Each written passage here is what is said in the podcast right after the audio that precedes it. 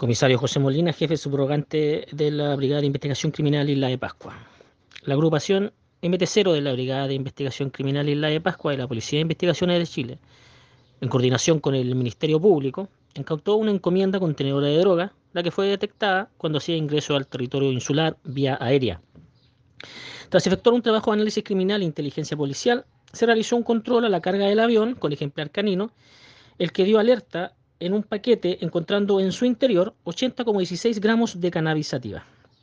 Con estos antecedentes, la PDI estableció la identidad del receptor de la sustancia ilícita, quien corresponde a un sujeto de 31 años de edad, el que fue detenido en forma flagrante por infracción a la ley de drogas y será puesto a disposición del juzgado de garantía de esta comuna para efectuar su respectivo control de detención.